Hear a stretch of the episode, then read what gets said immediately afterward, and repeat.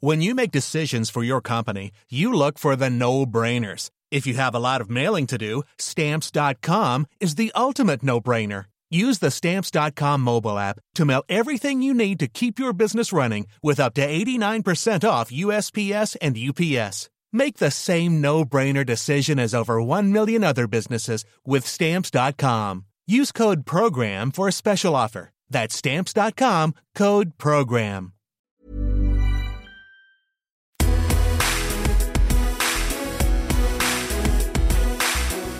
On les a vus lever les bras, une médaille autour du cou sur un podium olympique. Pour beaucoup de sportifs, c'est l'accomplissement d'une vie.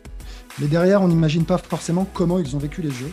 De la cérémonie d'ouverture au village en passant par leurs exploits, on a envie d'en savoir un peu plus sur ces sportifs. Je suis Arnaud Di Pasquale, ancien tennisman et médaillé de bronze aux Jeux Olympiques de Sydney en 2000. Aujourd'hui, dans Olympic Legends, j'en reçois trois, une handballeuse et deux handballeurs de renom, Alison Pino, Jackson Richardson et Jérôme Fernandez. Je suis chanceux, très heureux de vous recevoir. Salut à tous les trois. Bonjour Arnaud. Salut, Bonjour. salut. Alors, je vous le dis tout de suite, l'idée, c'est de faire comme si on était tous ensemble dans un canapé, avec un petit verre, et on se raconte nos anecdotes. C'est vraiment l'esprit. Ouais. Première question, très simple. On parle de médaille olympique. Elle est où la, elle est où la vôtre ou elles sont les vôtres? Elles sont vous, vous en avez fait quoi? Honneur aux femmes. Honneur aux femmes, Alison. Pour ma part, euh, sont euh, à la maison euh, chez maman. Un endroit un peu visible, pas du tout? C'est maman qui s'occupe de ça ou... Ouais, c'est maman qui s'occupe de ça. Elle a acheté une vitrine où elle a exposé euh, toutes les médailles et les trophées euh, depuis que je suis toute jeune. Et vous? Ben, moi, c'est pareil, je suis maman, chez ma mère. Bon, j'ai pris l'habitude ben, de, de les montrer. Et comme elle voyage 13 000 km, alors j'ai du mal à revenir avec. Alors, du coup, elle, elle les garde tous. Et toi, Jérôme Ne me dis pas euh, maman aussi. Enfin, tu vois, à un moment, c'est bon. Faut Non, changer. Là, alors, faut changer. J'ai un peu cassé l'ambiance, mais j'ai plus mes parents. Ouais. Donc, euh, Ah mince, voilà. bah, tu vois, c'est pour ça je voulais c'est pas, pas me la, je voulais pas me la poser parce que c'est pareil. Donc tu vois, tu sais quoi non, mais moi, mes médailles, elles sont toutes ensemble et je les ressors euh, de temps en temps pour euh, bah, les montrer à des enfants quand je vais euh, dans des écoles euh, par rapport aux semaines olympiques ou euh, sur des camps de hand, etc. Pour leur, montrer euh, qu'ils les touchent et que ça leur donne envie de, de pratiquer le handball et, de rêver comme, euh, comme nous, on a rêvé quand on était gamin. Quoi. Voilà. Moi, il m'était arrivé un truc un peu, un peu bizarre et je ne le raconterai pas à chaque euh, podcast parce que forcément, sinon, ce serait un peu redondant. Ouais, ma, médaille, je l'ai perdue pendant un an. Je ne sais pas si ça peut arriver de perdre une médaille pendant un an, mais je l'avais confiée à personne, comme quoi. Non, mais c'est chaud, je sais. Et pourtant, je, je, c'est- les jeux, pour moi, c'est l'histoire de, ma vie. Enfin, vraiment, pour le coup, euh, c'est c'est l'événement sur lequel je me suis le plus éclaté sportivement parlant. Et pendant un an, plus de médailles. Je pensais que c'était un pote qui l'avait chouré à- suite à une soirée un peu arrosée, qui avait fait le con avec et qui était reparti avec. Donc je me suis toujours dit ça. Et un jour, je suis en train de commenter à Roland et j'ai ma femme qui m'appelle, qui est avec mon fils et qui est au musée à Roland et qui me dit écoute, je crois que ta médaille, en fait, elle est au musée à Roland. Ça faisait un an que je la cherchais. Ça devait être le lendemain de la soirée que j'avais dû donc certainement l'amener et, et signer une décharge en plus avec. Zéro souvenir voilà, de l'avoir laissée. Et donc, c'était bien celle-là. Elle était bien au musée. Je l'ai récupérée. Elle est maintenant à la maison. Ça veut dire que tu as bien fêté ta médaille. Alors, écoute, on va en parler de tout ça parce que le, le médaille, Non, ça non, se fait. non. Non, non, si, si, vous êtes obligé aussi. Attendez, le handball, machin. Il y a des noms super, les bronzés, les barjots, les costumes. J'espère quand même que vous allez nous raconter tout ça aussi. Ah bah ouais, attends, c'est c'est l'esprit. Euh, non, mais justement, donc par rapport à, ça, euh, le hand, euh, et on va parler, donc le, le pionnier, c'est toi quand même, Jackson. Donc euh, on va commencer par toi. Euh, Le vieux, si- c'est si- ça? C'est ça que tu veux dire? Le quoi Il a dit pionnier, il Le- a dit pionnier. Le, Le- le j'en- vieux, j'entends- c'est- bon, J'entends pas, ça coupe. ouais, Non, non, j'ai dit pionnier. Tu vois, Ouais, mais t'as été poli. Non, j'ai pas été dit, poli, pas voilà, du tout. Pas du tout, pas du pionnier tout. pour être polymandie, c'est ça? D'accord. Pas- Non, mais je pas du- l'accepte, je l'accepte. Pas du tout. Il y, a, voyez qu'à il y a- avoir- il y a du lourd. À, à- à vous trois, je crois qu'il y a 11 Olympiades. Je crois que 4 et 4 pour les garçons et 3, je crois, pour, euh, pour toi, Alison. C'est quand même énorme. Euh, c'est au programme des Jeux depuis 72. Et la première fois que vous y êtes, c'est en Mm. 92. C'est Ça doit, ça, doit, ça doit représenter quand même quelque chose d'assez fort, j'imagine. Je ne sais pas comment tu, comment tu les vis d'ailleurs, ouais, ces, ces Jeux pour commencer. Non, c'est vrai, c'est vrai que quand la, la première fois, ben, les- le handball était, aux Jeux Olympiques.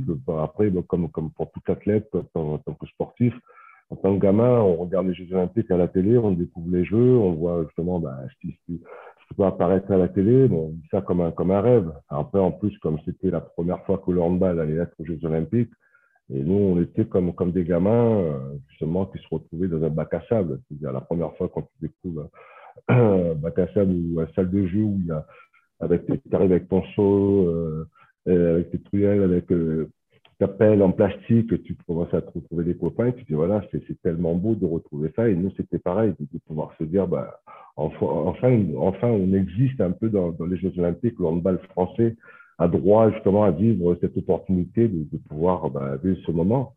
Et c'est vrai que pour nous, c'était une grande découverte. C'était un bon, un bon départ euh, pour, pour le handball, pour pouvoir bah, remettre, euh, remettre le handball à la, à la valeur bah, qu'on a toujours voulu, voulu souhaiter bah, d'être à la hauteur du sport français euh, reconnu. Quoi.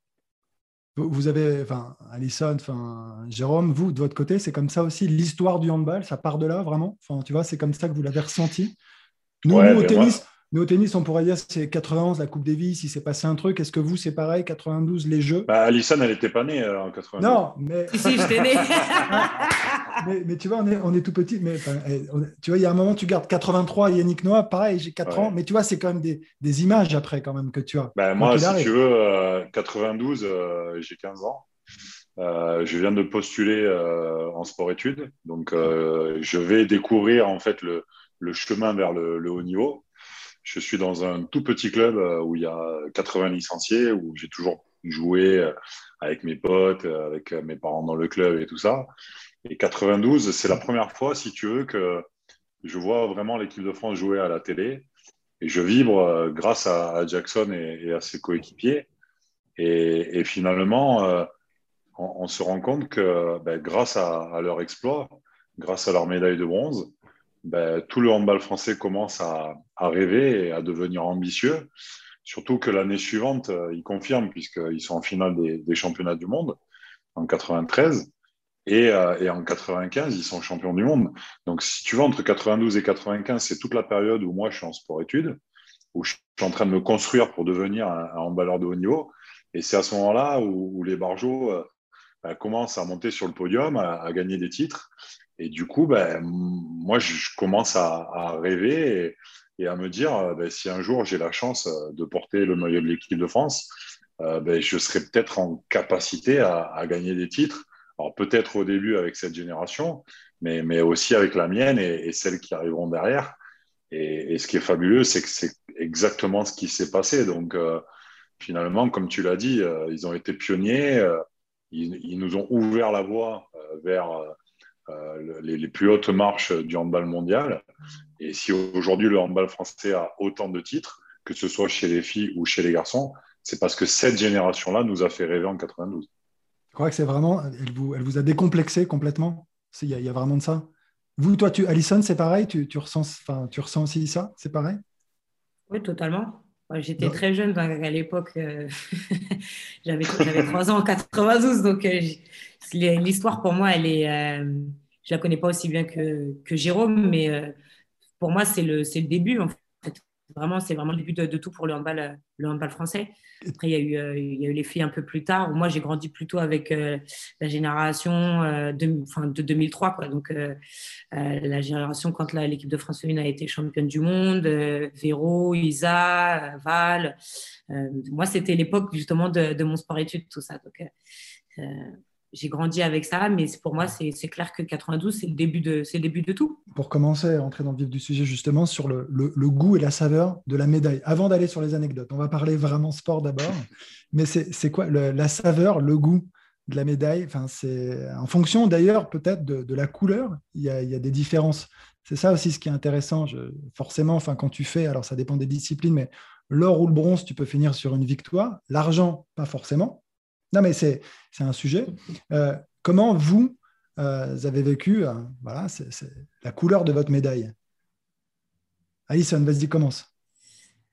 Ah, moi, ça a été très, très particulier, puisque bah, c'était plutôt des, larmes à la, fin, à la, fin du match, la déception, la frustration.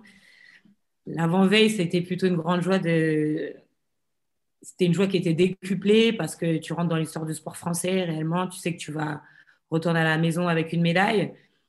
Et puis, euh, et puis euh, bah, quand tu perds la finale, tu es sur le podium et, euh, et tu vois ceux à côté de toi qui sont, qui sont heureux. Moi, à Rio, j'ai, pleuré toute la cérémonie. J'étais en larmes toute la cérémonie parce que tu sais jamais quand est-ce que l'opportunité va se représenter. Donc, c'est une opportunité qui, qui, est passée et tu n'as pas, pas le titre.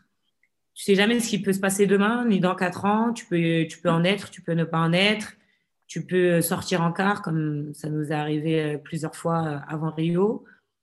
Donc euh, voilà, c'est un, un, peu un poignard au milieu de la poitrine, j'ai envie de dire, même si y a médaille d'argent. Une médaille d'argent à terme, c'est ce que tu dis c'est... Non, pas du tout, pas à terme. Mais c'est vrai que sur le moment, c'est très difficile à, c'est très difficile à vivre. Ouais. Après, bien sûr, on. n'arrives pas à t'en satisfaire tout de suite. Ouais, moi je pense que tu n'arrives pas à t'en satisfaire tout de suite. Après, tu arrives avec le recul à mesurer tout le chemin parcouru, tous les efforts qui ont été faits pendant quatre ans pour, euh, pour arriver à, avoir au moins une médaille. Je me souviens de, de paroles de certaines personnes euh, au village qui me disent Mais toi, tu as une médaille, il y en a d'autres qui n'en ont pas. Donc, euh, tout ça, ah, ça, ça, fait redescendre enfin un petit peu et ça, ça te permet de réaliser aussi rapidement que tu as une chance que d'autres n'ont pas eu, ils n'ont pas réussi à atteindre. C'est un peu ce qui est cruel dans notre culture française, je trouve c'est que euh, en France, en fait, euh, soit tu es champion olympique et tu es un dieu vivant, ou, soit euh, tu es médaille d'argent, médaille de bronze ou sans médaille et, et on t'oublie presque, tu vois. Et c'est ça qui est dur.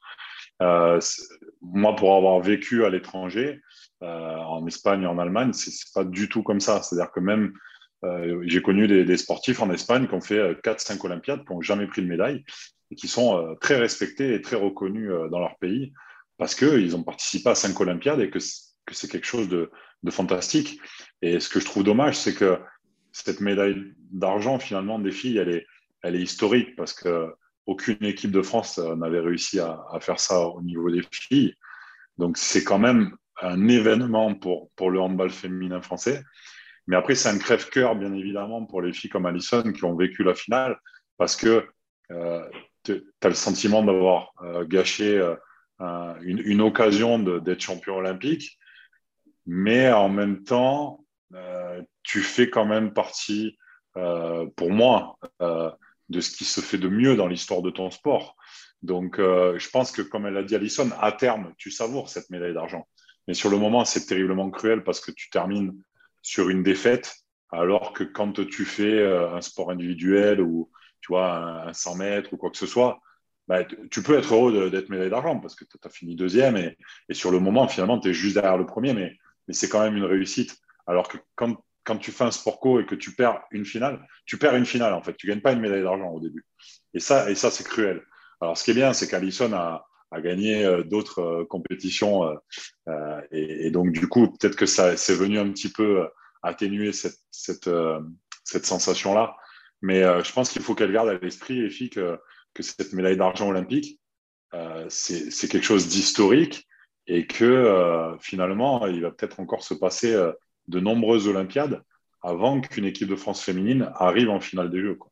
Ouais, ben, je suis tout à fait d'accord avec vous par rapport à ce que vous dites. C'est vrai que je, je, explique par rapport à Alison, mais je comprends exactement ce que Alison a vécu, comme elle, comme elle est dit si bien. C'est que voilà, c'est vrai que sur le coup, tu perds une finale, c'est dans la déception. Mais après, euh, justement, en prenant du recul, quand tu as tête reposée, tu te dis, voilà, encore, tu as, eu la chance d'avoir la médaille d'argent, la deuxième place, on a plus euh, facilité de, pouvoir se défocaliser de, la contre-perf entre nous, euh, entre guillemets, de dire, voilà, bah, de pas, de pas remporter cette médaille, médaille d'or. Mais je, moi, je l'ai vécu, je l'ai vécu dans tout à fait différent. Euh, bah, j'ai eu la médaille de la médaille de bronze, certes, comme tu disais Arnaud, tu finis sur, sur une victoire. Et j'ai aussi la médaille au chocolat euh, en 96. C'est-à-dire, je, on perd, on perd, euh, on perd la, la, médaille de bronze, on finit quatrième de, de, de, ces Jeux Olympiques. Et là, c'est encore pire, parce que là, tu peux même pas t'attacher, t'attacher de dire voilà, bah, tu as quand même une médaille en prenant du recul. Mais ça, ça, ça, te, ça te suit à vie, quoi. ça te suit à vie parce que tu te dis, bon, bah, c'est une médaille, mais c'est une médaille au chocolat, quoi. Ça, ça a fondu juste après, euh, après le voyage.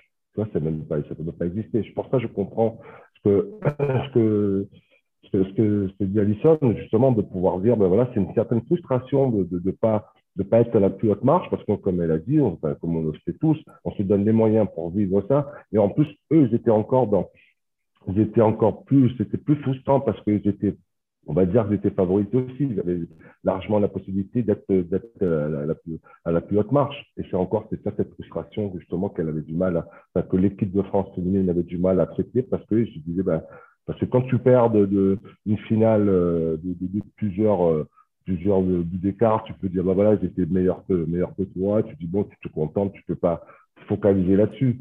Mais voilà, je pense que la frustration, elle est, elle est, elle est, elle est compréhensible. Et, ah ouais, c'est pour ça que la saveur, elle est différente en fonction, justement, mmh. tu vois, du dernier match, finalement. C'est Parce que toi, toi en, en 92, justement, quand vous la faites, cette médaille de bronze, vous finissez sur une victoire. Et j'imagine, je sais pas, il y a quand même une certaine euphorie, finalement.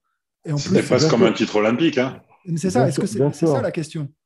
Bien sûr, parce que justement, pour répondre un peu à, à la question de 92, euh, tout ça, parce que justement, parce que nous, dans cette période-là, le handball existait d'une certaine façon, mais n'était pas, pas mis en avant au niveau des, gens qui suivent le sport. En fait, c'est grâce aux Jeux Olympiques que les gens euh, ont, justement ont, vu différemment, le handball. Parce qu'ils disaient, tiens, le handball, quand, il y avait les championnats du monde, championnat d'Europe, euh, tout ça, ça ne se passait pas à la télé. Et c'est grâce aux Jeux Olympiques qu'il y avait des retransmissions de, matchs de hand à la télé, que les gens se sont intéressés un peu plus que le handball. Mais même quand on a eu ce résultat, les gens disaient, tiens, ben, c'est bien le fait de handball, j'ai fait du handball à l'école. C'était pas, pas encore professionnel comme, comme on peut, comme on peut vivre maintenant. Les gens dit, tiens, c'est bien, je découvre le handball différemment. Et en fait, ça, ça a valorisé notre sport, ça nous a mis un peu plus dans la lumière qui nous a donné la possibilité justement bah, de, de, pouvoir bah, professionnaliser le, le, handball de, de s'épanouir, que les gens s'intéressent un peu plus au handball que qu'on est en train de vivre aujourd'hui. Et c'est vrai qu'en 92, comme je disais tout à l'heure, bah, on finit neuvième, on se qualifie au dernier moment pour, faire les Jeux Olympiques. Ben, on était en fait, on pas, on n'existait pas à, travers des autres nations. C'est-à-dire l'équipe de France, c'était bon la, la, neuvième équipe. Euh, de, meilleure équipe du monde. Mais là, à chaque fois, le premier match, ça a été le déclic pour nous. Parce que tu vois, on joue contre l'Espagne, contre le pays euh, organisateur des Jeux Olympiques. Et en fait, nous, on avait la pression, mais les Espagnols avaient plus la pression. Et c'est là qu'on a, eu ce déclic pour pouvoir dire, ben voilà, on existe. On n'est pas des charlots qui viennent faire juste une compétition, de, faire, de, venir faire les, Jeux Olympiques. Et en fait, ça a été le déclic pour nous de se dire aussi, ben, nous aussi, on a la capacité de, de mettre un petit peu aussi ben, l'accent sur le, sur. Quoi. Bah, bah, ça c'est un sujet aussi qui m'intéresse vachement parce que pour partager là-dessus, moi j'ai l'impression, encore une fois, que les jeux, par rapport à tout ce que j'ai vécu autour, les grands chelems, les machins et tout, ça, a vraiment une saveur différente. Alors, certainement le drapeau, certainement le fait de se sentir investir d'une mission. Je ne sais pas comment vous l'avez vécu, mais quand tu parles de déclic comme ça, moi c'est pareil après. Euh, après euh, le deuxième match, tu vois, donc c'est un tournoi, il y a sept tours. Donc, euh, et après le deuxième tour, je bats un mec qui n'est pas forcément le plus fort, mais je sors du match et il me reste cinq matchs à gagner enfin, pour aller au bout. Et je dis, je vais être médaille d'or et je suis euh, dans les choux au classement. C'est-à-dire que quand tu parles de déclic, il se passe un truc. Je ne sais pas si vous, il y a des déclics, il y a des trucs qui se passent en équipe. Vous sentez un truc monter, un truc grandir. J'imagine que oui, ça doit être d'ailleurs hyper puissant parce que euh, l'effet multiplicateur si on est nombreux. Donc, euh, mais tu vois, toi, c'est cette victoire sur l'Espagne, c'est ce que tu dis, peut-être qui derrière vous vous lance et vous décomplexe d'une certaine manière et vous dit on peut y aller? Oui, bien sûr, parce qu'en fait, comme je disais tout à l'heure, comme j'ai expliqué, parce qu'en fait, on était vraiment le, le, la dernière roue, la dernière roue d'une mm-hmm. charrue, que personne ne, misait sur nous. Personne Et vous y allez, on est, y a genre rien à perdre, c'est quoi? C'est genre rien à perdre ben voilà. on, ouais. on s'est dit oui, parce que je me rappelle, justement, pour, pour revenir à l'anecdote par rapport à ce match-là contre l'Espagne, je me rappellerai toujours, c'est comme si c'était hier, ben, on allait jouer l'Espagne parce qu'en fait, on faisait des matchs amicaux et comme il y avait des les Espagnols, ils ont joué contre une équipe hongroise dont il y a des, un Hongrois qui jouait, qui jouait en France, on connaissait et tout. En fait, ils disaient qu'ils allaient, euh, bah, ils allaient tordre, tordre la France au premier match, quoi. En fait, pendant deux jours avant, ça nous a boosté. On s'est dit, tiens, ben voilà, on va essayer de nous tordre. Et je me rappelais toujours le, jour du match, on allait rentrer sur, euh, dans le, sur le terrain et je voyais Laurent Minier qui faisait un signe méchant à un des meilleurs joueurs espagnols. Et justement, il a, fait signe juste face à face comme ça. Il a regardé le mec, il a dit ce soir. Et en fait, tu vois, tu dis déjà, tu vois, ça rentre vraiment dans l'ambiance. Et là, et nous, ça nous a permis justement ben, de, créer un handball qu'on n'avait pas l'habitude de faire, qui sortait de la boîte à gifs. Et ça, c'était pas dans notre culture avant. C'était pas dans notre culture. Et c'est là qu'on a appris justement à, ben, être, euh, être euh, beaucoup plus agressif dans le jeu parce qu'on s'est dit, bon, l'équipe espagnole était meilleure que nous. Ben, pour pouvoir les battre, on va justement on va mettre des, bâtons dans leur roue pour pouvoir les empêcher justement de dérouler sur, nous. En fait, on a, sorti la boîte à gifs. Et en fait, c'est grâce à ça que dans le premier match qu'on qu'on a fait d'avoir ce, comportement-là, en fait, ça a donné un rythme dans la motivation de notre, engagement et surtout aussi d'un rythme de jeu que les arbitres se sont habitués à notre, notre façon de jouer. Et c'est comme ça qu'on a réussi justement à imposer notre, notre, notre jeu ben, que, que, les autres, à la fin de, à la fin de, de, de la phase des poules, que les gens disaient, ben, les autres équipes disaient que les, les Français étaient, ils avaient un jeu trop violent, c'était indécible, que les arbitres euh, ne sifflaient pas euh, leur façon de leur façon de défendre. Mais en fait, en gros, c'était c'était une découverte pour nous qui nous a qui nous a donné l'opportunité de mettre en place euh, de la part des Espagnols parce qu'ils ont réussi à, à nous motiver euh, sans, sans l'intermédiaire de, de l'entraîneur. Ça, a été le déclic. Et toi, Jérôme, tu ne nous as pas parlé de tes médailles. On en parle ou on n'en parle pas On en parle un peu. Tu, peux, non, tu, peux, nous dire D'ailleurs, il y en a deux, elles sont bon, peut-être deux en or, mais est-ce qu'il y a des différences dans, dans les Oui, forcément, forcément, il y a des différences parce que euh, chaque compétition est différente déjà. Euh, et, et, la première, elle a toujours une, une saveur particulière. Euh, pour, pour, aller dans le sens de, de ce qu'a expliqué Jackson avant, quand tu fais les Jeux olympiques, c'est aussi une opportunité de, de, faire sortir ta discipline de l'ombre. les Barjots ont commencé à le faire en 92 avec cette médaille de bronze. Et moi, j'ai eu la chance de rentrer à la fin des années 90 en équipe de France. Donc, je te raconte même pas les premiers stages où je me suis retrouvé avec Jackson et, ses compères où euh, c'était mes idoles d'enfance et je me retrouvais à m'entraîner à jouer avec eux. Et, finalement, si tu veux, euh, les Jeux de Sydney, euh, pour moi, c'était un petit peu la découverte. J'étais très jeune et, voilà, c'était ben, voilà, l'enfant qui arrive à Disneyland et, qui a envie de, profiter de chaque instant. Sauf que je me suis un petit peu perdu là-dedans et, du coup, j'ai pas vraiment été très bon et j'ai pas aidé l'équipe à, performer. On a perdu en quart de finale. En 2004, euh, on était, euh, je pense, euh, très ambitieux parce qu'on on, avait été champion du monde en 2001 et, médaillé de bronze au championnat du monde en 2003 et on se sentait très costaud. Et, le fait que Jackson soit porte-drapeau en 2004, pour nous, c'était une énorme reconnaissance pour notre sport, pour notre équipe. Et on avait envie, si tu veux, de, bah, de, de, rendre honneur à, ce privilège-là, que, que, le handball et, Jackson euh, soit, soit porte-drapeau. On a fait une super phase de poule où on a gagné tout le monde et on s'est planté en quart de finale contre les Russes. Donc, euh, on, est arrivé, si tu veux, en 2008 euh, à Pékin avec énormément de frustration. On était déjà champion du monde en 2001 et, champion d'Europe en 2006, mais on était encore le handball, entre guillemets, un sport secondaire, tu vois. Et finalement, on avait pris conscience que si on voulait que le handball sorte de l'anonymat et, que les handballeurs euh, commencent à être euh, reconnus à leur juste valeur, et, notre discipline aussi, euh, il fallait qu'on soit champion olympique. Et donc, on est arrivé à Pékin après une préparation où on n'a laissé aucun détail sur, par hasard. on était vraiment focus sur le fait d'arriver vraiment dans, dans, les meilleures conditions physiques, tactiques et tout ça sur, le, sur le tournoi. Et on a marché sur tout le monde pendant toute la compétition.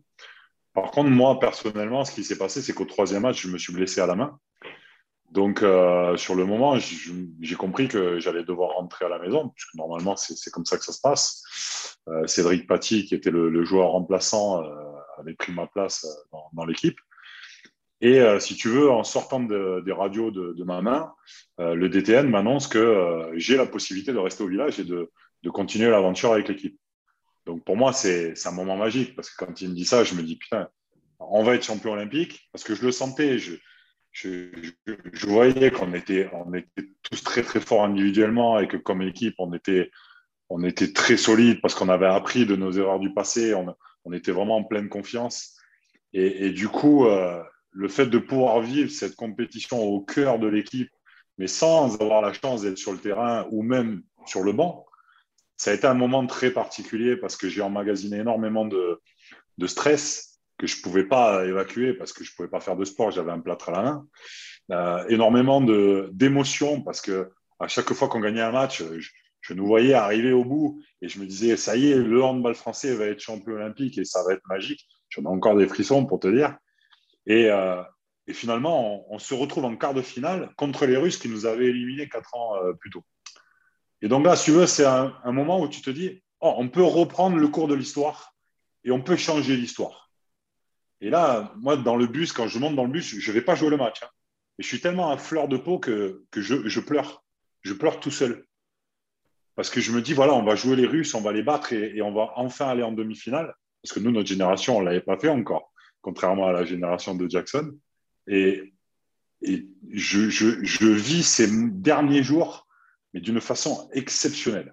Alors que je suis blessé et que j'aurais très bien pu me dire, euh, ben, mince, euh, je ne vais pas pouvoir euh, profiter vraiment à fond et je ne vais pas me sentir champion olympique. Sauf que je n'étais pas du tout dans cet état d'esprit-là. Moi, je voulais que notre discipline, que le handball soit champion olympique. Et finalement, on l'a été. Donc, c'était bien évidemment un moment extraordinaire. Et à partir de là, vraiment, j'ai senti que le handball et les handballeurs, quand je dis handballeurs, c'est handballeurs et handballeuses, bien sûr, euh, étaient sortis de l'anonymat et que les gens, finalement, qui ne s'intéressaient pas au handball avant, avaient suivi notre épopée et du coup, euh, s'étaient intéressés euh, à notre discipline, avaient vibré grâce à notre équipe. Et du coup, ce sont des gens qui nous ont suivis sur les compétitions qui ont suivi jusqu'au jeu de l'ombre. Et moi, ce qui a été magique, c'est que sur cette période-là, en fait, entre 2008 et 2012, c'est là où je suis devenu capitaine. Je me suis retrouvé avec le brassard. On a gagné pratiquement toutes les compétitions euh, auxquelles on a participé. Et on arrive à Londres avec notre génération qui est un petit peu vieillissante. Et où, si tu veux, la presse dit euh, Ouais, les mecs, ils sont terminés, euh, ils n'arriveront jamais à, à rééditer l'exploit d'il y a quatre ans, etc. Et nous, ça nous a boosté, mais à mort. Quoi. Un peu comme le fait que les Espagnols avaient euh, dit qu'ils allaient écraser les Français euh, en 92. Nous, on, s'est senti, si tu veux, euh, responsable du fait que bah, il fallait pas qu'on donne raison à la presse, quoi. C'était pas pour démontrer qu'on n'était pas fini, c'était pour démontrer que notre génération, certes, était vieillissante, mais on avait réussi à passer le relais, comme l'avaient fait les anciens avec nous, et qu'on voulait que l'équipe de France de continue à gagner des titres. Et on a réussi à être champion olympique pour une deuxième fois, et en plus, euh, consécutive.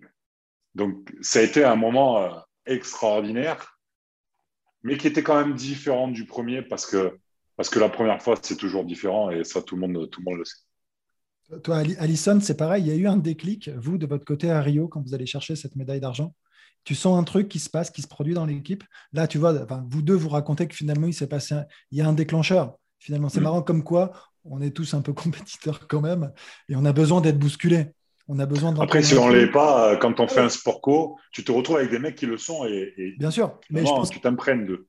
Ouais, mais après, non, tu vois, même, même au-delà du sport co, j'ai l'impression qu'on aime bien être bousculé. Tu as besoin de prouver, d'être un peu revanchard, même. C'est ce que vous dites, tu vois, d'aller prouver que, montrer. Bah, surtout quand tu es champion en titre, en fait. Ouais, en, plus, derrière, faut. vous, avec la presse un peu, un peu difficile envers vous et tout, mais c'est que vous, Alison, vous avez pareil ou pas? Enfin, À un moment, tu as, as un souvenir comme ça?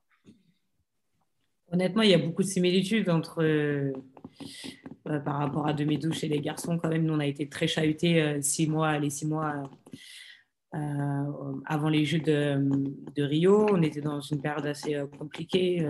donc, on a été pas mal secoués en tant qu'équipe. donc, notre Olivier est revenu après le, le, championnat du monde euh, qui, s'était déroulé euh, au Danemark, je crois. Donc, il est revenu en janvier, il est revenu à six mois des Jeux. Et, là, voilà, il y a tout un processus qui s'est, euh, qui s'est je dirais, mise en place et enclenchée. On, fait le TQO. on, se qualifie, mais on perd contre, contre la Hollande, contre qui on avait déjà perdu trois mois auparavant, en quart de finale, je crois.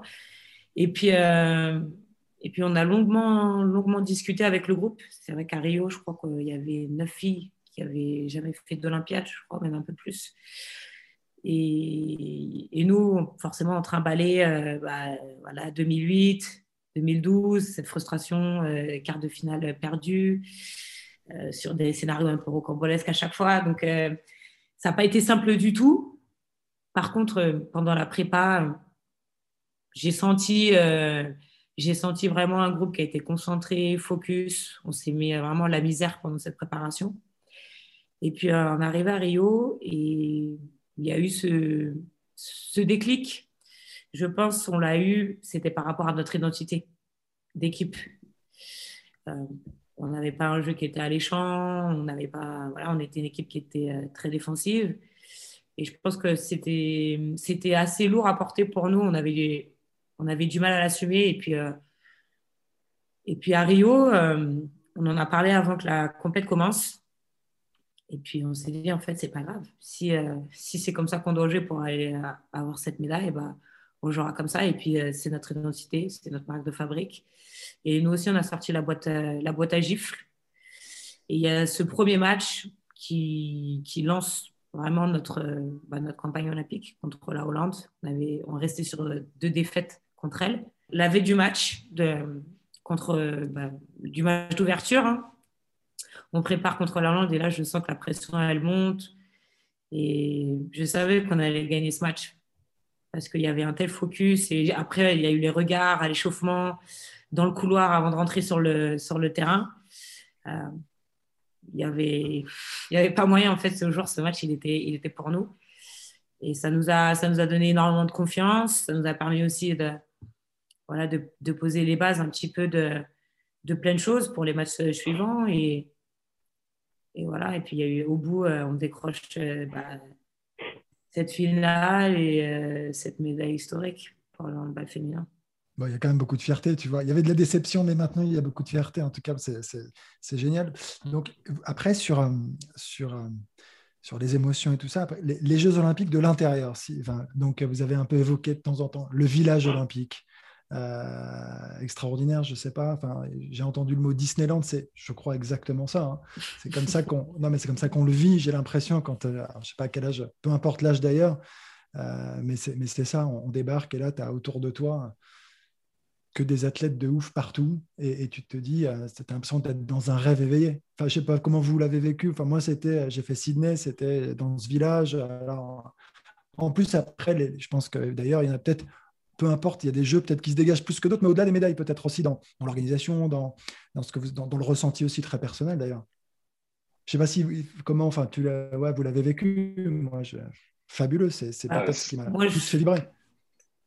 Moi, je pense que parler des trois expériences. Je pense que euh, Pékin, ça a été aussi Disneyland. Bon, pour moi, c'était aussi mes premiers jeux, un peu comme Jérôme quand il a parlé de Sydney. Et pour moi, c'était vraiment le gigantisme à l'état pur. C'était, euh, c'était vraiment waouh. Par contre, ce qui était un peu chiant, c'est que tout était loin. il y, avait énormément de, transport pour aller à la salle, pour s'entraîner, les matchs. C'était très long. Moi, je trouvais que Londres, c'était, euh, pour moi, c'est les meilleurs JO que j'ai que j'ai vécu parce que tout était à côté.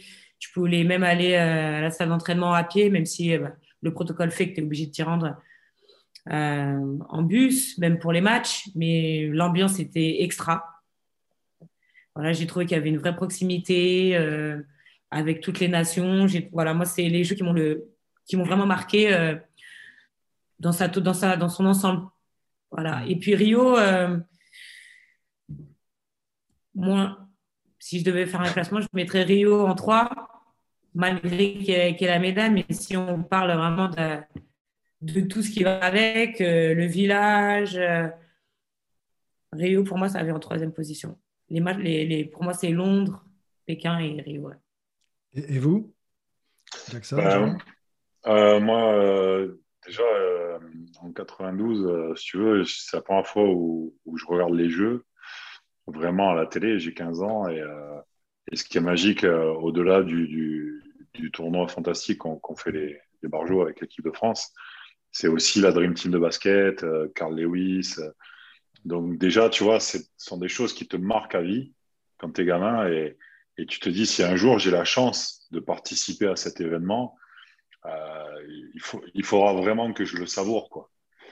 Et, pour moi, les quatre, euh, les quatre Olympiades que j'ai eu la chance de faire, euh, je les ai vraiment vécues comme euh, un privilège. après, je rejoins bien évidemment tout le monde sur le fait que pas tous les JO sont toujours bien organisés. Moi, pour moi, le pire, ça a été Athènes. Je pense qu'à Athènes, ils étaient vraiment pas au point. ils n'avaient pas fini le chantier, en fait.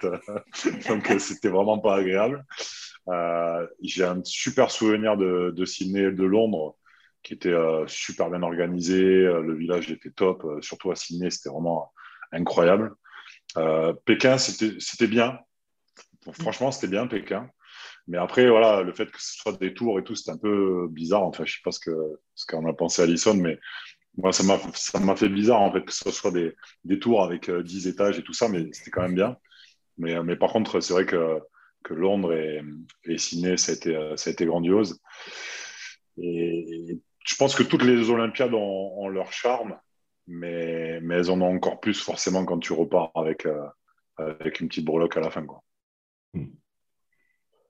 Bah, moi, moi je, je dirais, je dirais euh, bah, voilà, comme, tu dis, euh, Fernand, ils sont tous différents. Moi, moi au-delà de, pareil, de, l'effet d'avoir une médaille à Barcelone, en fait, c'est le premier, certes, mais c'est surtout qu'on n'avait pas, n'avait pas ce qu'il y a eu à partir d'Atlanta, cette sécurité, cette vigilance euh, très, très pointue. Barcelone, c'était beaucoup plus, beaucoup plus souple, mais c'était beaucoup plus ouvert. Il y avait cette facilité justement de pouvoir sortir, moins de contrôle, c'était moins strict. C'est vrai que on va dire, c'est le seul, seul nation, le seul pays qui était vraiment très strict, c'était l'Israël. Ils étaient vraiment à l'écart de, de, dans le village. Mais c'est surtout, c'était beaucoup plus ouvert. C'était pas comme tu dis, comme tu disais Fernand, enfin, à Atlanta, moi, ça m'a fait, ça m'a fait un peu bizarre parce que c'était dans des tours. C'est pas pareil, mais à Barcelone, c'était des, des immeubles beaucoup plus ouverts. C'était plus, il y avait surtout cette, facilité de pouvoir circuler, sortir sans tous les contrôles, tout ça. Et je dirais aussi, bah, c'était plus agréable. C'était agréable. Et après, justement, pour répondre à ta question, tu disais, c'est un peu folklorique, c'est vrai que les Jeux Olympiques, c'est un village, euh, ben voilà, un village où tu côtoies ben, des, gens que tu regardes à la télé. Et là, nous, on a l'habitude de faire, ben, dans ben, tous les cas, on est dans notre compétition, euh, qu'on fait, ben, que ce soit la Coupe Davis, que ce soit ben, championnat du monde, championnat euh, d'Europe, de, on est toujours, ben, on est avec les mêmes, enfin, le même sport. Mais là, l'effet de côtoyer d'autres sports, d'autres sportifs, surtout d'avoir la possibilité bah, de, de, de, voir, euh, de croiser des gens qu'on a l'habitude de voir à la télé, et même toi de faire l'échange de, pins ou demander des autographes, faire une photo, et tout ça. Et ça, et ça c'est grandiose. Moi, comme je dis, moi, les Jeux Olympiques, pour moi, c'est c'est le zoo, le, le d'humain, quoi. Parce que comme je dis, tu vas, tu vas, tu vas rencontrer un basketteur qui fait 2 mètres 20 et tu vas rencontrer une petite gymnaste qui fait 1 mètre 50 un altéro qui, qui fait euh, pratiquement euh, kilo. Et voilà, c'est ça, qui est fabuleux, peut-être de, pouvoir euh, côtoyer toutes ces personnes-là et de dire que même entre, entre sportifs français, quoi, c'est la famille française et tout, comme disait Alison tout à l'heure, ben, c'est-à-dire tu t'intéresses pas forcément des sports parce que tu regardes pas la télé, mais de, de, de voilà, quand tu, tu croises quelqu'un euh, qui, a le, qui a le survêt euh, bleu, blanc, rouge, tu dis bonjour, avant ah ça va, tu as l'impression de les connaître, mais sans les connaître, on fait connaissance, on échange parce qu'ils ont le, le survêt bleu, blanc, rouge, le t-shirt, le, le maillot bleu, blanc, rouge. Tu dis voilà, c'est notre famille, quoi. C'est la grande famille France. Non, mais c'est vrai, c'est vraiment ça. Hein. C'est génial. J'ai entendu parler d'une anecdote avec Magic Johnson. Magic Johnson? Non. non, non, non, non. ben, ben, moi, moi j'ai. à Barcelone, j'ai plein d'anecdotes. J'ai plein d'anecdotes. Non, c'était pas Magic Johnson. C'était, ah, on m'a dit Magic Johnson. Vas-y, c'est qui ben, Non, mais en fait, c'est Charles Barclay. On était en train de passer ah. justement à côté de, à côté ben, de notre immeuble. Il y avait un terrain de petit terrain. Il y avait des boules. Et à chaque fois, on faisait des échanges euh, pour, pour, justement ben, créer cette cohésion bah, de, ce groupe, groupe France, quoi. C'est-à-dire, chacun prenait les bouches, ça facilité justement de, de pouvoir, bah, t'enlèves, t'enlèves cette barrière de notoriété. Tu vois, bah, dans ce temps-là, c'était surtout bah, les, les athlètes. Hein, Marie-Rose, Sangouma, voilà, ils ont l'habitude des jeux. Voilà, c'était vraiment euh, Marie-Jo, c'était, des personnes qui connaissaient bah, l'ambiance des, des, Olympiques, le village olympique. Alors, tu vois, et, en fait, bah, on échangeait avec eux, ils venaient jouer au boule avec nous, et à un moment, on jouait. Et puis, comme on était juste à côté de l'immeuble des Américains, et à un moment, et ben, tu vois, il y a des gens qui circulent en Amérique. Tu vois quelqu'un qui arrive vers toi avec le survêt euh, américain, tu prends pas cas. Toi, tu dis, voilà, c'est comme si, voilà, c'est quelqu'un qui passe dans le village, quoi, tu prends pas cas. Et un moment, il s'arrête, il est en train de nous regarder, il nous regarde, il nous fixe et genre, que, genre qu'est-ce qu'on est en train de faire euh, à jouer avec des bouts de fer, il trouvait ça un peu bizarre. Et moi, et moi, comme j'ai toujours été fan de, basket américain, et moi, de suite, ça a fait titre. Je dis, putain, mais les gars, c'est Charles Barclay. Je me rappelle ce que c'était. Charles qui? Tu me dis Charles qui Je dis, quand même, Charles Barclay. C'est la Dream Team, quoi. Et c'est ça qui, est, qui Mais après, tout à l'heure, je voudrais, je vais laisser la parole, mais je donnerai une, petite, une autre anecdote pendant la, cérémonie d'ouverture. Parce que là, c'est, ça, c'est du grandiose. Ah, vas-y, on est, on est sur les anecdotes. Hein. Allez-y, dans le village. Vas-y, mais à tu vous. Peux y aller, vas-y. Chacun son tour. Non, à vous, à vous, à vous, là. Donnez les anecdotes après. Je pas vous, vous, avez, vous, justement, c'est quoi enfin, le, à part, Pareil, dans, dans ces moments-là, c'est quoi? C'est le village C'est la cérémonie d'ouverture qui vous a marqué c'est, Ou là, tu te retrouves vraiment avec des yeux de gamin? Alison, toi, c'est plutôt quel moment comme ça que tu gardes en tête? Ou tu as fait tes, petites photos, tu pas fait tes petites photos, tu as fait des échanges de pins? Oui, il y en a. Moi, il y a vraiment une photo. Euh, la cérémonie d'ouverture de Rio, ça a, été, euh, ça a été quelque chose, puisque c'était la première fois qu'on y allait. Donc, on a eu la chance de pouvoir participer et de défiler. Et ça, ouais, ça a été un, un beau moment l'attente, euh, de voir bah, un peu les superstars qui arrivent, euh, mm. etc. Et donc, il y a toute cette ambiance et tout. Puis, c'est, c'est, vraiment sympa. Et puis, tu vois, bah, la préparation, tu commences à avancer. Il y a l'entrée dans le stade et là, tu fais waouh. Donc, j'imagine que bah, si tu fais toutes les cérémonies à chaque, à chaque Olympiade, tu n'as pas forcément les mêmes sentiments, mais il doit quand même avoir ce, frisson dans, l'entrée au stade quand tu vois qu'il est plein et que ah, les gens écrivent et tout, tu te dis, ouais, c'est quand même euh, un privilège de, fou. Et puis, bah, moi, je m'en rappellerai toujours, euh, c'est Michael Phelps à Pékin quand il bat le record de Mark Pitt. C'est 8, 8 breloques en une Olympiade. Ça a été, euh, voilà, je l'ai vu au self et je lui ai demandé si je pouvais faire une photo. Je crois que c'était la première fois que je faisais une photo. Tu es allé le voir, tu allé le voir et tu lui as demandé voilà. allé le voir bah, J'étais juste à côté de lui, en fait. Euh, j'étais dans la queue, juste derrière lui, pour me servir à manger. Et euh, bah, en fait, tout simplement, je lui ai dit, ouais, est-ce que je peux prendre une photo et tout. Et, et je crois que j'ai réitéré à, Rio. Parce, parce que, forcément, à Rio, euh, bah, il est devenu la tête le plus, avec le plus de médailles. Le plus capé. Donc, ouais, ouais, le plus capé. Donc, donc j'ai réédité. J'ai dit, ouais, là, c'est quand même collector et tout. Voilà. Et puis, je me rappelle aussi discussion un peu détente avec Asafa Powell à côté du à côté du self aussi euh, euh, c'était à Pékin également euh, c'est des trucs qui paraissent assez réels comme ça. Toi, toi Jérôme c'est pareil enfin ces moments après, après dîner là où tu, où tu te balades un peu pour chercher des têtes un peu connues. Des Ouais, ah. bah, déjà, Déjà, un petit peu euh, comme, comme Alison, euh, moi, mes premiers jeux à Ciné, on n'a pas pu défiler parce que on, avait le match le lendemain matin, le samedi matin à 9h30 euh, contre la Slovénie. Donc, j'étais super frustré parce que je me suis dit, si je fais une fois les jeux dans ma vie et je peux pas faire la cérémonie d'ouverture, c'est horrible. Quoi. Et, et, ce qui était génial, c'est que bah, quatre ans plus tard, on a pu la faire à Athènes. Et en plus, c'était Jack qui était dehors. Donc, du coup, euh, ça a un petit peu euh, compensé le fait de ne pas l'avoir fait quatre ans plus tôt. Mais euh, ouais, bien évidemment que qu'il y a des souvenirs un peu particuliers sur les cérémonies d'ouverture. Je me rappelle avec Thierry Omeyer à Pékin, on était allé voir Yao Ming et, et, Federer pour faire des photos une fois qu'on était retrouvés, regroupés sur, sur la pelouse. Mais moi, surtout, ce qui m'a marqué et ce que je retiens des jeux, c'est vraiment le, l'aventure humaine, l'expérience humaine avec les autres athlètes de, l'équipe de France olympique. J'ai souvenir à, Londres, par exemple, où on discutait en bas du bâtiment avec Renaud Lavigny, avec Teddy Riner et avec d'autres athlètes, tu vois. Et, et, c'était magique avec les basketteurs aussi qui étaient là, avec Tony Parker et, et Borisio. Et tu, te dis, ouais, mais je fais partie de, de la grande famille du sport français, quoi. Et ça, ça c'est ça c'est vraiment magique, quoi. C'est ce que vraiment euh, moi je retiens des Jeux Olympiques parce que c'est ce qui après quand tu arrêtes ta carrière. Alors Alison, c'est pas encore le cas, mais Jack et moi, nous, ça y est, on a, on a basculé. ben, après, quand tu es invité sur des événements euh, euh, où il y a plein de sportifs différents qui sont réunis, ben, tu recroises justement des, des sportifs avec qui tu as fait les jeux, avec qui tu étais au village, avec qui tu as échangé ou, ou tu n'as pas osé échanger aussi. Et, du coup, bah voilà, ça crée du lien et, je trouve ça génial. Quoi.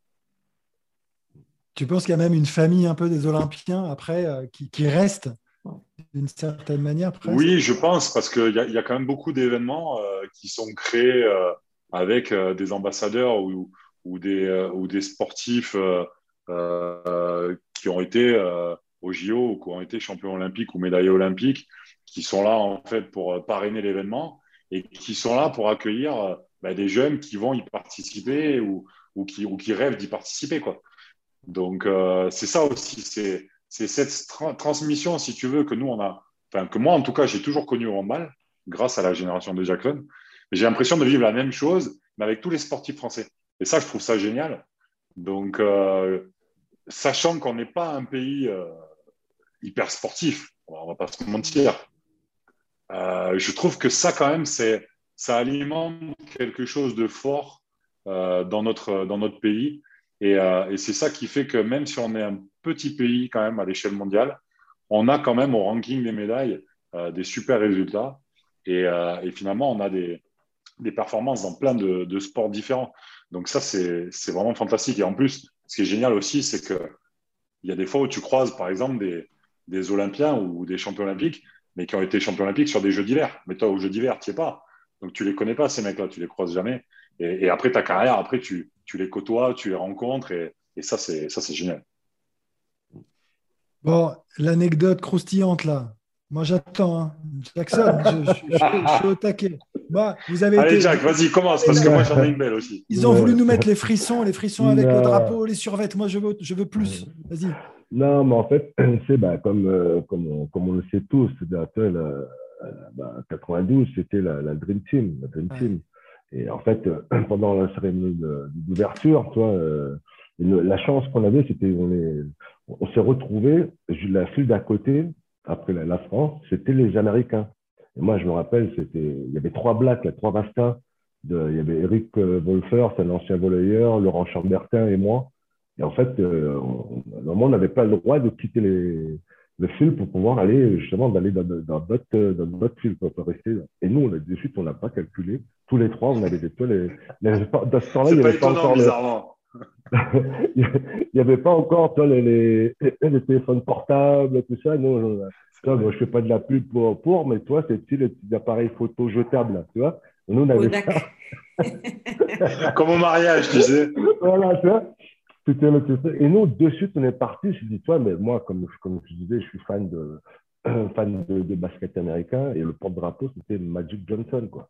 Et moi, je dire, pour moi, c'est voilà, c'est le, le, rêve si j'ai une photo de, lui. Et en fait, on est parti. Et en fait, en gros, je voulais absolument bah, prendre à côté de Magic. Et sur le devant, il y avait Pippen, tout ça. Mais juste avant d'arriver au porte-drapeau, et en fait, il y avait une barrière fait, un genre, un câble, tout ça, on ne pouvait pas accéder à Magic. Et en fait, moi, j'ai forcé le passage pour pouvoir essayer de prendre une photo. Et la chance qu'on avait, c'est qu'on était les premiers.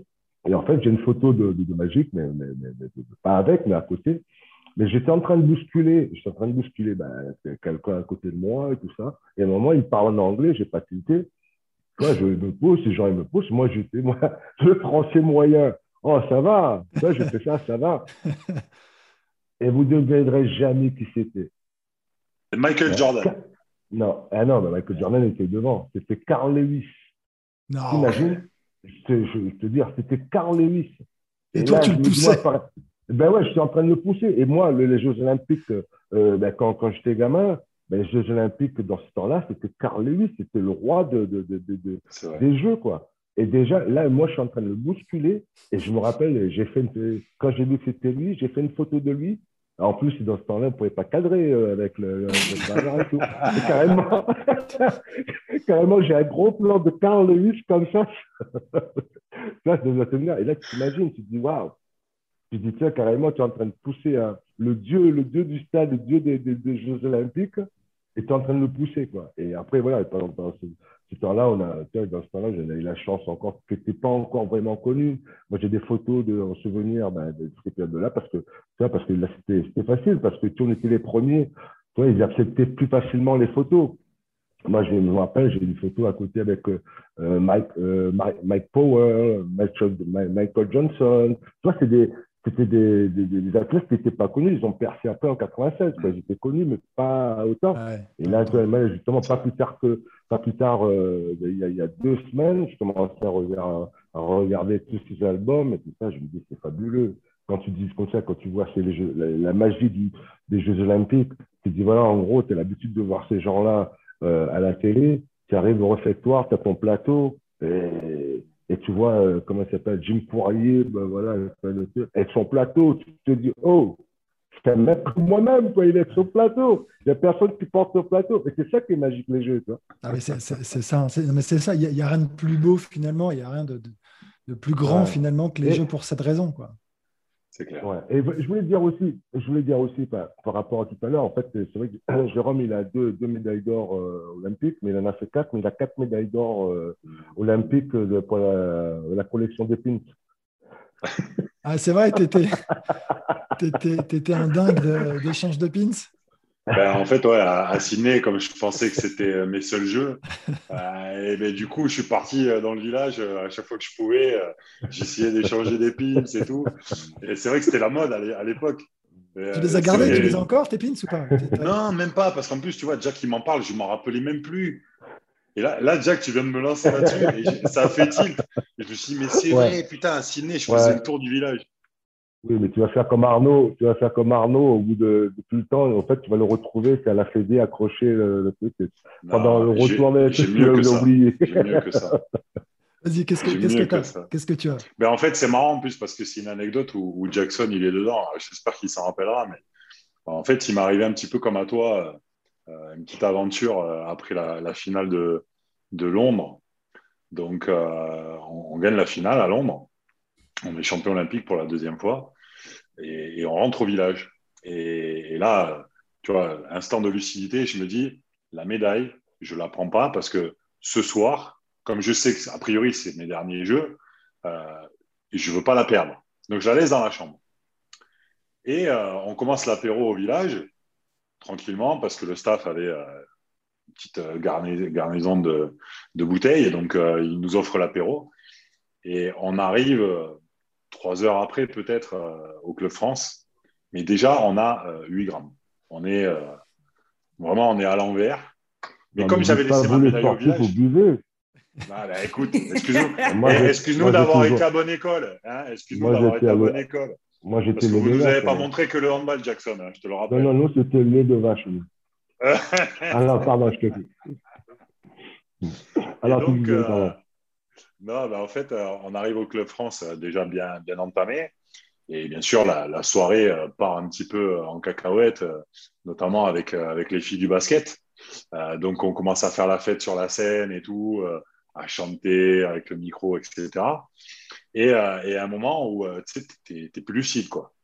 Et donc, à un moment, je reprends un peu de lucidité. Il est 3-4 heures du mat. Et j'ai plus de j'ai plus de polo en fait. On s'est arraché les, les polos comme des bons handballeurs, tu sais, bien bien intelligents. Et surtout, j'ai plus mon accréditation autour du cou.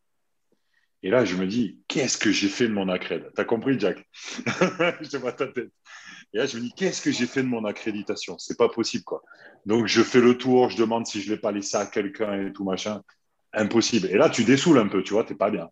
Parce que tu sais que tu vas pas pouvoir rentrer au village. Et finalement, je la retrouve pas. Donc, euh, heureusement, j'arrive à négocier. On me dit, ben, t'inquiète, euh, tu vas dormir euh, dans le centre-ville de Londres, dans l'hôtel où sont logés les gens du CNO. Et là, je me dis, ouf, génial. Donc, du coup, j'envoie un, texto à Thierry Omeyer et je dis, écoute, je dors en ville, je ne peux pas rentrer au village, donc prends-moi mes affaires demain matin et on se retrouvera à la gare pour partir à Paris. Et donc, me voilà en route dans les rues, torse nu. Et qui c'est que je croise en allant à l'hôtel? Jackson. En allant à l'hôtel. Moi, je, non, non, mais qu'est-ce que tu fais? Non, non, moi je, moi je sortais parce qu'en fait, j'allais faire mon petit footing. Mais oui, oui, il faut préciser, bien sûr. Tu t'entraînais, bien sûr. Exactement. Et, Jack, il, me voit torse nu et tout. Et, lui, il avait un petit sachet, tu vois, de, de fringues, etc., qu'il avait sûrement acheté dans la journée ou quoi. Et du coup, il m'a, il m'a, filé un t-shirt. Il m'a filé un t-shirt pour pas que j'arrive D'ailleurs, tu me l'as pas, D'ailleurs, tu me l'as pas rendu, ça. Non, je te l'ai pas rendu. Mais parce que il valait mieux pas, il était pas, il était pas, il était pas bien. Et, euh, pas ta taille. Et donc, si, il était à ma taille, mais euh, disons que j'étais un petit peu malade après, euh, en fin de matinée. donc, euh, je préférais te le rendre propre. Et, et, donc, du coup, je me retrouve à être logé donc à l'hôtel du CNO. bien, bien évidemment, je suis complètement carbo, donc voilà, je suis malade, etc. Et le lendemain matin, je me fais réveiller par le téléphone, le téléphone libre. Et c'est Michel Barbeau, notre manager, qui me dit Jérôme, on récupère tes affaires euh, on se retrouve à midi euh, à la gare. Je dis, ok, pas de problème. Moi, vite fait, je prends une douche, machin, je remets les affaires de la veille, enfin de la, veille, du matin, et me voilà parti en taxi pour arriver à, la gare de Londres. Je descends du taxi à la gare. Les premières personnes que je vois, c'est Joël Delplanque et sa femme, le président de la, fédération de, handball, qui me dit Mais Jérôme, qu'est-ce que tu fais là? Et je lui explique. Et me dit Ah, il ben, n'y a pas de souci et tout, viens, on te paye un café en attendant que les autres arrivent. Et donc, du coup, je me retrouve à boire un café avec les fringues qui sentaient encore euh, la, soirée de la veille. Et, là, les mecs arrivent, Thierry euh, me file mes affaires et je pars vite aux toilettes me changer. Donc, je mets vite euh, la même tenue que tout le monde dans les toilettes de la gare et je ressors avec mes affaires. Et là, tu ne devineras jamais, mais je fais 5 mètres et je tombe nez à nez avec TF1, la caméra, le micro.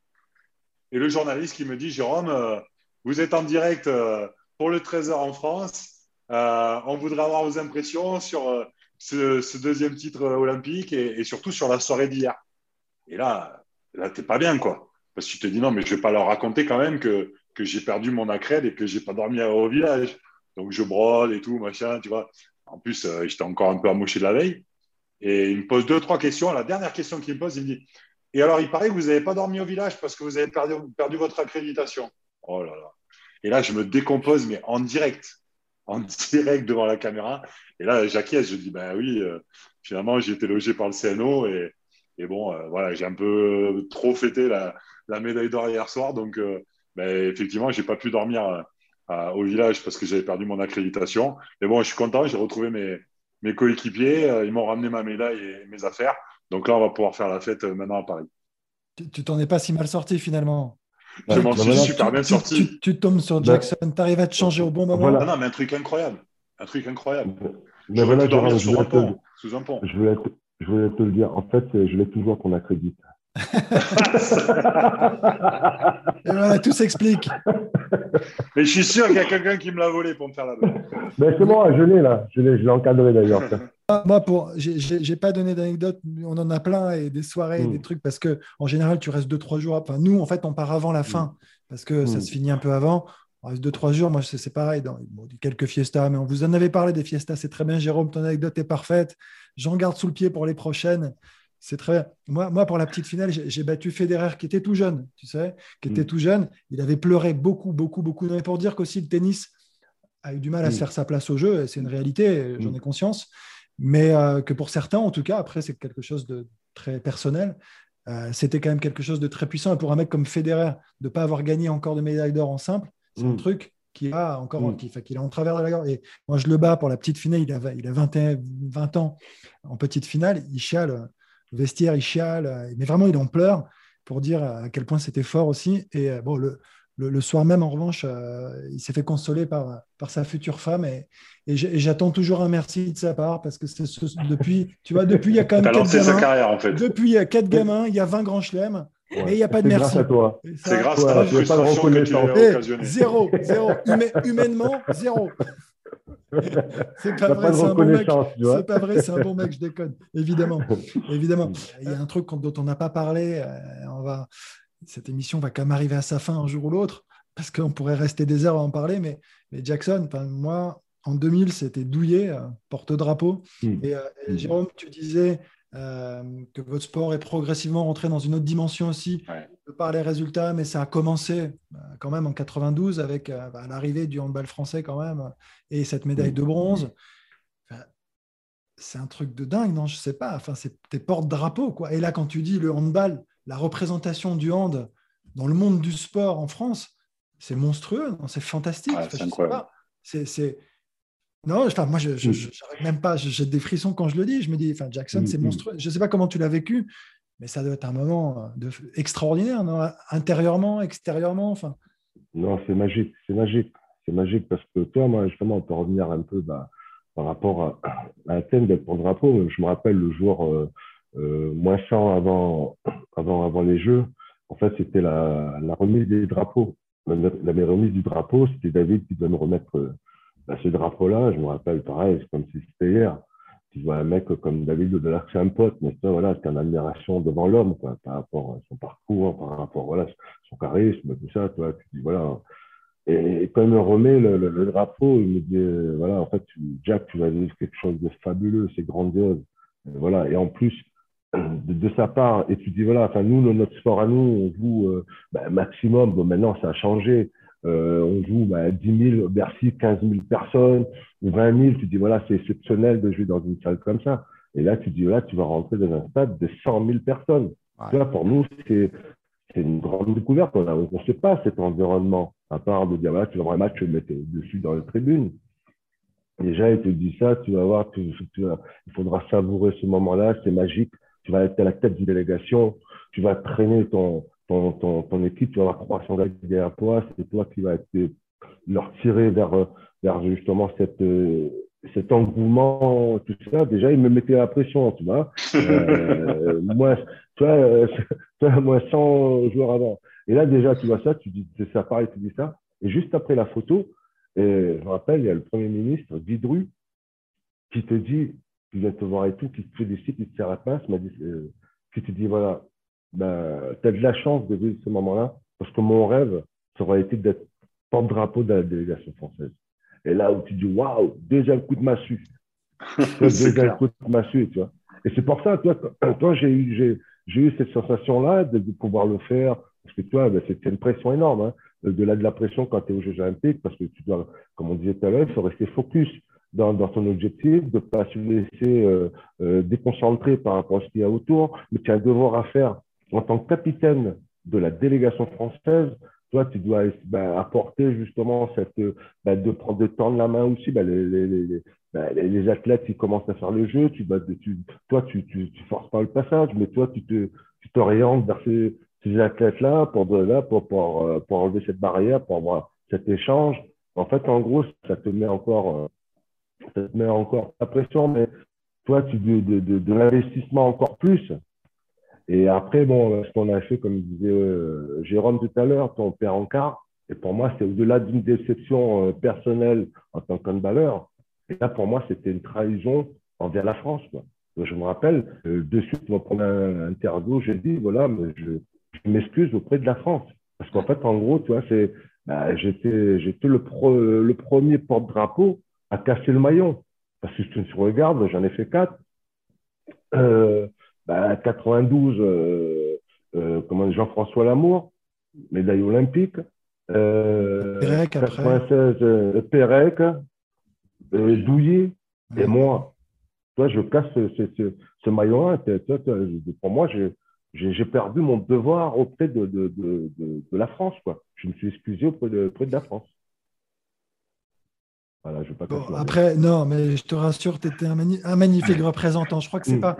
Vraiment, tu as, raison. Tu as la médaille à la clé. Tu as envie mm. de. Parce que tu pars en mission et que c'est. Voilà. Tu as l'impression de porter plus de 60 millions de personnes sur ton dos.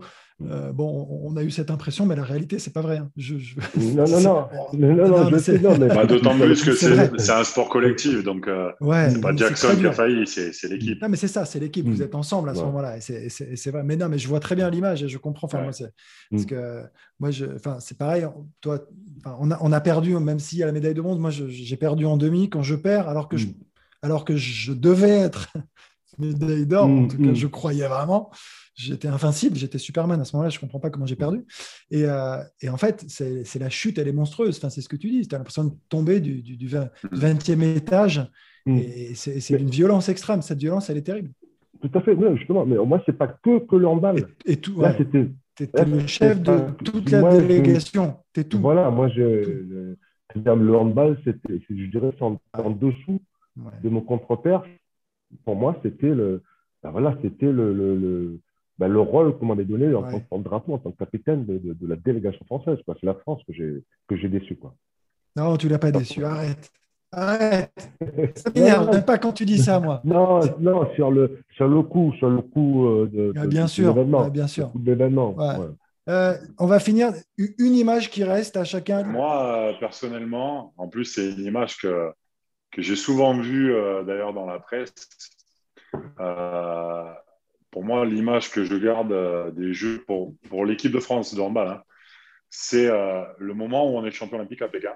Euh, on est allé chercher Jackson pour le porter en triomphe, je pense qu'il s'en rappelle. Et si tu veux, on avait le sentiment en 2004 d'être passé à côté de quelque chose de, de, fabuleux, de pouvoir être champion olympique avec ton, ton capitaine qui était porte-drapeau et, avec l'icône de ton sport quand même tu vois, qui, qui, était notre idole à nous, euh, les joueurs de la, de la génération suivante. Et, vraiment, euh, le fait que Jackson euh, ait été présent sur, ces JO de Pékin et qu'on ait pu à la fin, tu vois, le, porter avec nous et, et le mettre vraiment au, au, niveau où il méritait par rapport à tout ce qu'il a représenté pour nous et ce qu'il représente encore aujourd'hui. Alors, les nouvelles générations, peut-être, euh, ont, moins euh, vu Jackson jouer et, et ont, d'autres références. Mais, euh, Jackson était l'image de, notre sport au niveau mondial pendant des années. Ça a été notre capitaine et, ça a été un, un, fabuleux capitaine et un fabuleux coéquipier qui nous a transmis énormément de, de valeurs, des valeurs qui, je l'espère, perdurent encore au niveau de l'équipe de France, puisque maintenant il y a son fils.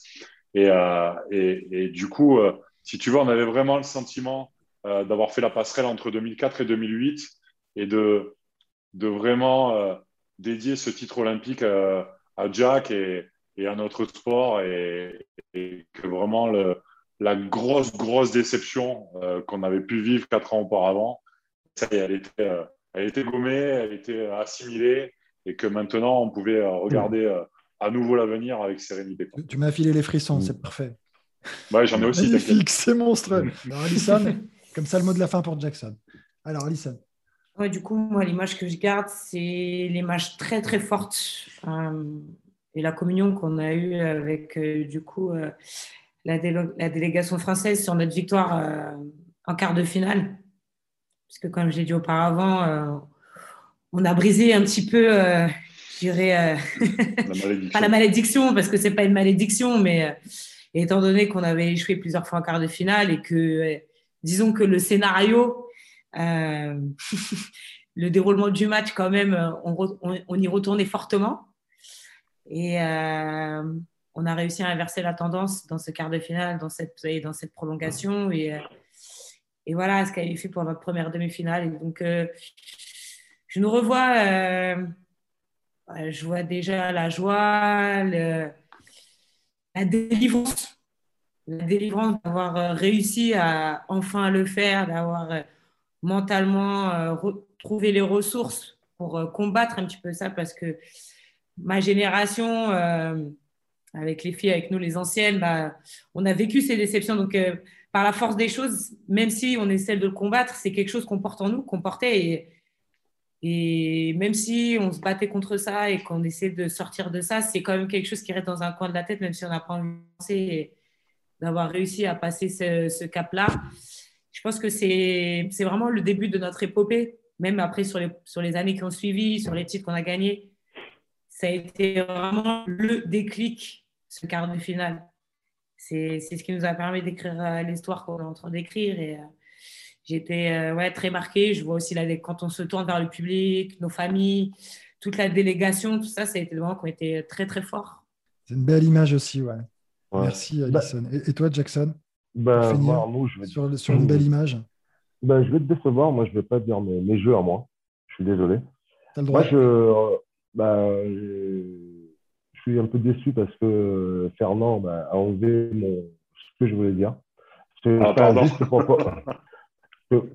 justement, en fait, ben, je profite de l'occasion. Voilà, c'est un grand monsieur, c'est une grande dame qui a porté haut et fort le, le handball français je profite de cette occasion aussi. J'ai des chairs de poule, c'est la vérité, c'est le cœur.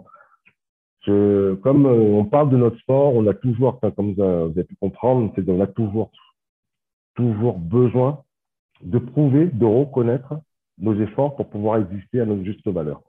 Et moi, comme je dis, on a notre sport, on a, la chance d'avoir des garçons et des filles, euh, d'être dans les plus hautes marches du sport français et que nous, on est toujours dans, la recherche de, la reconnaissance. On a, cette reconnaissance.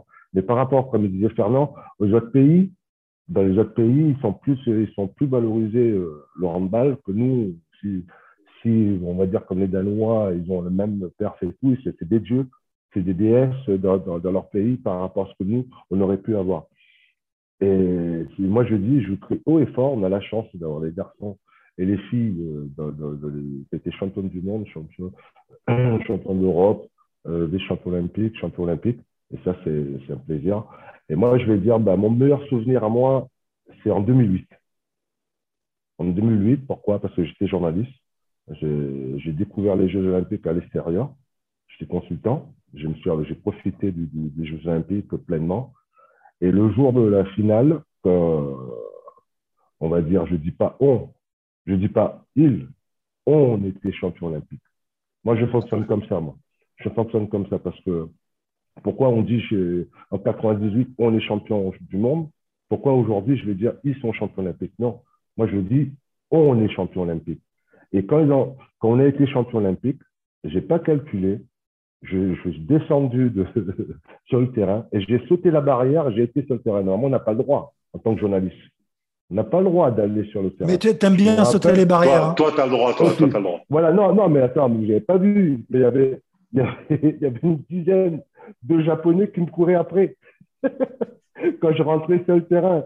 Mais comme ils ont compris, enfin, quand j'étais avec les joueurs et tout ça, et en fait, ils ont compris que, voilà, en gros, j'étais pas, j'avais pas une tête de truand.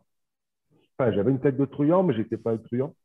Et voilà, tout ça, pourquoi je voulais dire, voilà, en fait, c'est la reconnaissance de ces messieurs, ben, comme il a dit tout à l'heure, moi, j'étais, été les voir pour leur féliciter, féliciter et surtout de, surtout de leur dire merci. Parce qu'à chaque fois, quand eux, ils avaient toujours ce côté-là de remerciement, et là, c'était mon devoir à moi de leur dire merci. Merci de, de, de nous avoir donné ben, le titre qui nous manquait.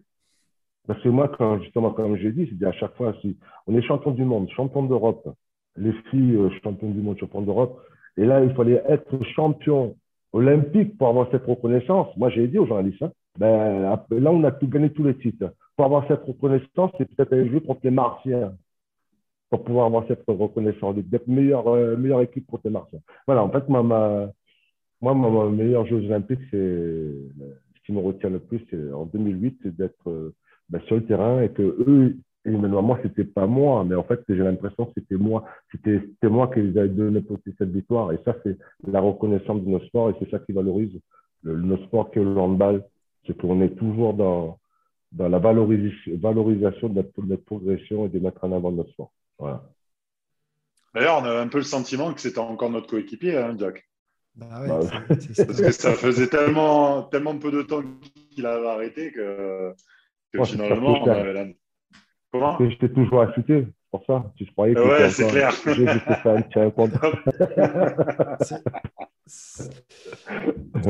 c'est à moi, bah, c'est moi qui vous remercie en tout cas là parce que pour cette petite fin d'épisode frisson, enfin avec euh, mm. merci pour vos témoignages, mais il y a beaucoup de transmission, on le sent. Alors C'est le mm. principe du sport co, peut-être un peu plus que du sport indiv. Mm. C'est certain. Euh, merci pour euh, ces petites anecdotes. moi, je me suis vraiment régalé. On aurait pu passer, je suis convaincu, beaucoup plus de temps à, discuter, mais mm. chacun de reprendre son programme. Et, Alison, je crois, a, d'autres choses aussi peut-être à faire. nous a déjà, consacré beaucoup de temps. Merci mille fois à tous les trois. Et bah, on va les suivre, hein, ces, ces, prochains jeux tous ensemble. On va les suivre. Ah oui. Hein. Il n'y a pas de raison. C'est dans nos veines, hein, ça, coule. Hein. Ça reste. Merci, merci Alison, merci Jérôme, merci Jackson. Merci à toi. Merci à, très bientôt. Ciao. Portez-vous bien, bisous bisous. Merci beaucoup, hein, c'était top. On s'est régalé, franchement c'était top. Merci mille fois. Ciao. Ravi.